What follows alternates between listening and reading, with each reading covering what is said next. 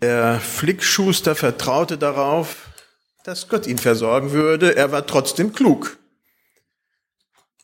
Und nicht einfach nur dumm oder hat gar gedacht, dass die Dinge sich auch einfach nur selber erledigen. Unser Glaube. Ich beschäftige mich zurzeit stark mit dem Thema Glauben und auch dem Gegenüber. Zweifel. Das liegt daran, dass ich Mitte Oktober als Referent zu einer Gemeindefreizeit nach Owingen eingeladen bin. Und das Thema, das mir gestellt wurde, wie geht man mit Glaubenszweifel um? Eine zentrale Bibelstelle, die Glauben definiert und uns den ersten Schritt in die richtige Richtung zeigt, ist Hebräer 11 und ich lese uns die ersten sechs Verse. Es ist aber der Glaube eine feste Zuversicht dessen, was man hofft und ein Nichtzweifeln an dem, was man nicht sieht. In diesem Glauben haben die Alten Gottes Zeugnis empfangen. Durch den Glauben erkennen wir, dass die Welt durch Gottes Wort geschaffen ist, dass alles, was man sieht, aus nichts geworden ist. Durch den Glauben hat Abel Gott ein besseres Opfer dargebracht als Kain. Durch den Glauben wurde ihm bezeugt, dass er gerecht sei, da Gott selbst es über seinen Gaben bezeugte.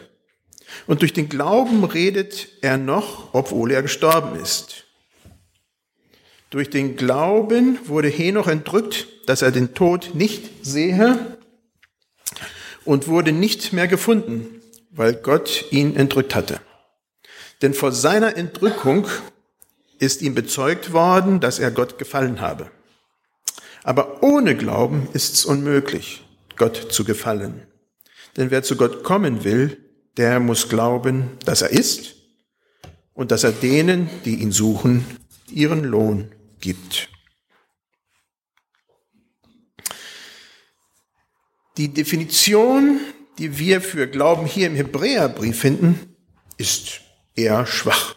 Es ist die Feststellung, dass 51 Prozent Sicherheit genügen, um zu glauben. Es ist eine feste Zuversicht, ein Nicht-Zweifeln. Hm. Es ist nicht die Rede von Gewissheit, das ist schon vielleicht noch mal ein Schritt weiter. Und doch ist es gerade diese Definition, die auch sehr ehrlich ist. Wir können den Glauben nicht sehen, nicht schmecken, nicht beweisen in der Art und Weise, wie es unsere Naturwissenschaften heute erfordern. Gott existiert außerhalb unseres naturwissenschaftlichen Erfahrungshorizonts.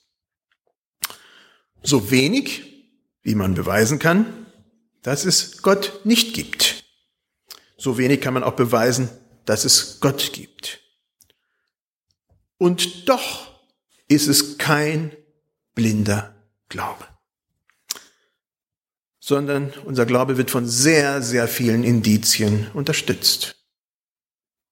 Die Definition hier stellt allerdings auch fest, dass unser Glaube mehr als ein bloßes Wünschen ist.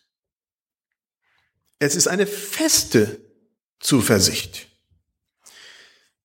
Die Bibel, und das ist vielleicht unter den Religionen relativ einzigartig, darf kritisiert werden.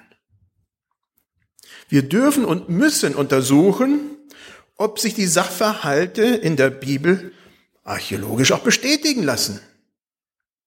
Das führt im naturwissenschaftlichen Denken noch nicht automatisch zu beweisen, aber doch zu klarer Untermauerung, dass unser Glaube nicht einfach nur ein Märchen ist, wie zum Beispiel das vom Flickschuster. Somit ist es auch nicht verwunderlich, dass viele Wissenschaftler und berühmte Männer aus der Vergangenheit und Gegenwart den Weg mit Jesus Christus eingeschlagen haben und ihn auch gehen. Ich will nur ein eine sehr kleine Auswahl nennen. Man könnte anfangen bei Kopernikus, der uns allen hoffentlich ein Begriff ist, Galileo Galilei Blaise Pascal, Sören Kierkegaard, um nur eine enge Auswahl zu nennen. Aus der Gegenwart sind zwei christliche Philosophen sehr maßgeblich, die ich sehr bewundere. Das ist Alvin Plantinga, William Lane Craig. Hier vor Ort denke ich zum Beispiel an Thomas Schimmel, Professor am KIT, der die Nanotechnologie stark nach vorne treibt.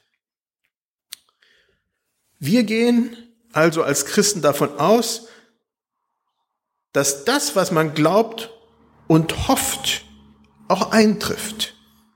Wir rechnen fest damit, wenn man so ein bisschen die Worte von Hebräer 11 nimmt. Wir zweifeln nicht per se daran, obwohl wir möglicherweise manchmal ins Zweifeln geraten. Die wirklich wichtigen Dinge im Leben lassen sich nicht beweisen. Wie kann man Liebe beweisen? Wie kann man Hingabe und Treue beweisen? Bei einem verliebten Paar gibt es genug Hinweise, Indizien, die einem die Liebe des Partners beweisen, einem persönlich. Im wissenschaftlichen Sinne lässt sich das aber nicht diktieren, das passt noch nicht. Trotzdem heiraten Menschen munter weiter und das schon seit sehr, sehr langer Zeit.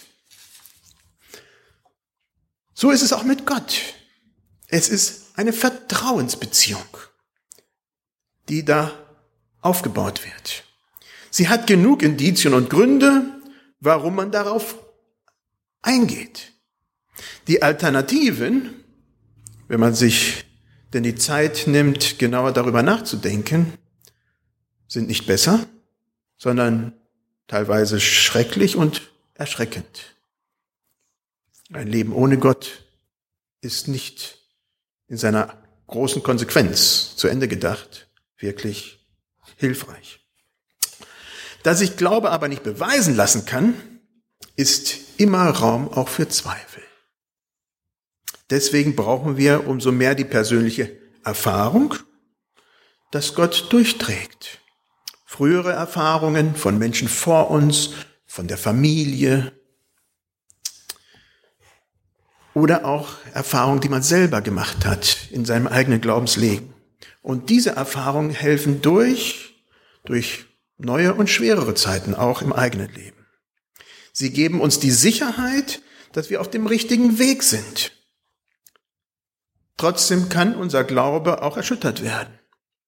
Es gibt Lebenskrisen zu bewältigen. Es gibt furchtbar viel Leid auf dieser Erde. Es gibt persönliches Leid. Solche Krisen führen oftmals auch zu Glaubenskrisen. Das wird sehr gut zum Beispiel in dem Psalmen 13, 74 oder 88 reflektiert. In diesen Krisen kommt man an einem Wendepunkt. Man muss sich entscheiden. Der eine wird durch Leid und Zweifel in seinem Glauben bestätigt und geht gestärkt aus der Krise heraus. Und der andere wendet sich desillusioniert vom Glauben ab. Im Vers 3 wird der Glaube auch an der Schöpfung festgemacht. Ich weiß nicht, wie es euch geht, aber wenn ich die Schöpfung betrachte, besonders schöne Wolkenformationen, schöne Sonnenaufgänge oder Sonnenuntergänge, Regenbögen oder heute Morgen die Nebelbänke, als ich durch von hier Thomashof runterfuhr nach Stupferich, dann kann ich nicht anders als Gott loben. Dann muss ich an Gott glauben. Es würde mir extrem schwer fallen, zu glauben, dass all das einfach nur ein Zufallsprodukt ist. Die Natur wollte es einfach mal so und voilà, es entstanden extrem schöne Sachen, eine wunderbare Natur, eine Kooperation des Lebens. Einfach mal so. Solche Glaubensaussagen, das ist nämlich Glauben, würden mir viel schwerer fallen, als tatsächlich zu glauben, dass es einen Schöpfergott gibt, der hinter all dem steckt und uns trägt und erhält. Das macht für mich Sinn. Wenn wir weiter im Hebräerbrief lesen, werden viele Glaubenszeugen zitiert. Wir haben von Abel und Henoch gelesen. Abel bringt in seinem Opfer zu Gott das Beste, was er hat. Und Gott freut sich darüber. Sein Opfer zeigt die Ergebnisse seines Glaubens. Für Gott ist das Beste auch heute noch gerade gut genug. Es ist alles seins. Abel hatte akute und sehr direkte Nachteile durch seinen Glauben. Er wurde von seinem Bruder umgebracht. Viele Glaubenszeugen in Hebräer 11 haben tolle und überzeugende Biografien. Andere wurden namenslos gefoltert und gemartert, auch umgebracht. Wir finden einen guten Schnitt von Menschen, die ihr Leben an Gott glauben und im Glauben gelebt haben. In diesem Schnitt von Menschen gehört auch irgendwo unsere eigene Biografie hinein. Vielleicht mit einem erfolgreichen Leben oder auch im kompletten Leid. Und trotzdem in der Zuversicht, dass der dreieinige Gott mit uns geht. So wie bei dem Flickschuster, der wusste, ja, im Vertrauen, Gott wird sorgen für den nächsten Tag. Unser Glaube sagt nichts darüber aus, dass alles gut für uns im Leben gehen wird. Christen genauso wie alle anderen Mitmenschen leiden an Krankheit, frühem Tod, Katastrophen und vielem, vielem mehr. Unser Glaube ist vielmehr eine Aussage darüber, was gerade in solchen schwierigen Zeiten am besten trägt. Es ist der Glaube an Jesus Christus, der als Gott den Weg des Leides, der Erniedrigung und des Todes selbst gegangen ist. Er geht mit uns in unseren Erfolgen, aber auch in unseren Niederlagen und auch im Leid. Im letzten Vers wird betont, dass es ohne Glauben unmöglich ist, Gott zu gefallen. Wir kommen nicht drum herum, wenn wir an Gott glauben wollen, Vertrauen aufzubauen. Vertrauen könnte man fast deckungsgleich mit Glauben benutzen. Wenn unsere Einstellung prinzipiell von vorausgehendem Misstrauen und Zweifel geprägt ist, werden wir nicht an Gott glauben können. So eine Beziehung, die prinzipiell mit vorausgehendem Misstrauen äh, ist, würde auch menschlich nicht möglich sein. Aber wenn wir glauben, dann haben wir die tolle Zusage der Glaubensväter, der Propheten und von Jesus selbst und von vielen Menschen auch heute, dann ist unsere Zukunft sicher und gut. Dann haben wir Lebenshoffnung und eine Hoffnung, die über das Leben hinaus auch Gutes verspricht. Der Gegensatz wäre im atheistischen Deutschland, in vielen Teilen, ein Leben, bei dem es eigentlich, wenn man es zu Ende denkt, egal ist, ob es gelebt wurde. Oder halt eben auch nicht. Mit dem Tod ist sowieso alles aus. Und da wir bei solch einem Denken nur Zufallsprodukte sind, dann ist es auch egal, ob es uns gibt oder auch nicht. Was für eine dramatische Alternative. Als Christen haben wir eine ganz andere Hoffnung.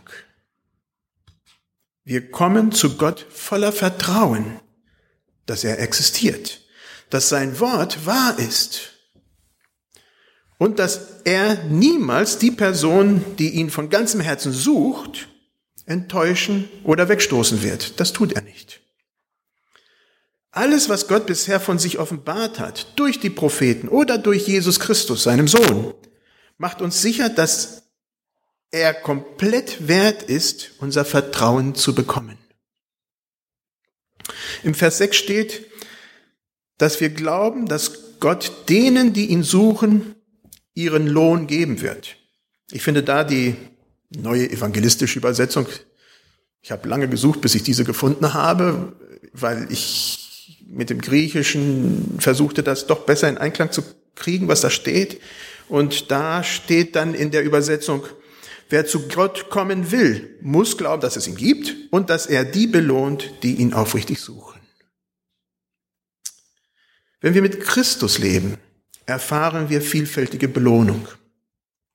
Frieden im Herzen, Ruhe in Not, Trost im Leid, die Zuversicht eines sinnvoll gelebten Lebens und vieles, vieles mehr. Und darüber hinaus haben wir die versprochene Hoffnung, in aller Ewigkeit in der Gegenwart unseres Gottes leben zu dürfen. Das ist sehr viel Grund für ein gelingendes Leben, egal wie es aussehen mag. Glaube bleibt trotzdem Glaube. Und deshalb wird es auch immer Zweifel geben. Ich schließe mit einem längeren Zitat aus Wenn du zweifelst von im Buch von Bobby Conway. Ich habe das schon bei Senioren aktiv vorgelesen und ich finde das sehr aussagestark. Jeder Flugzeugpilot weiß, dass es so etwas wie räumliche Desorientierung gibt.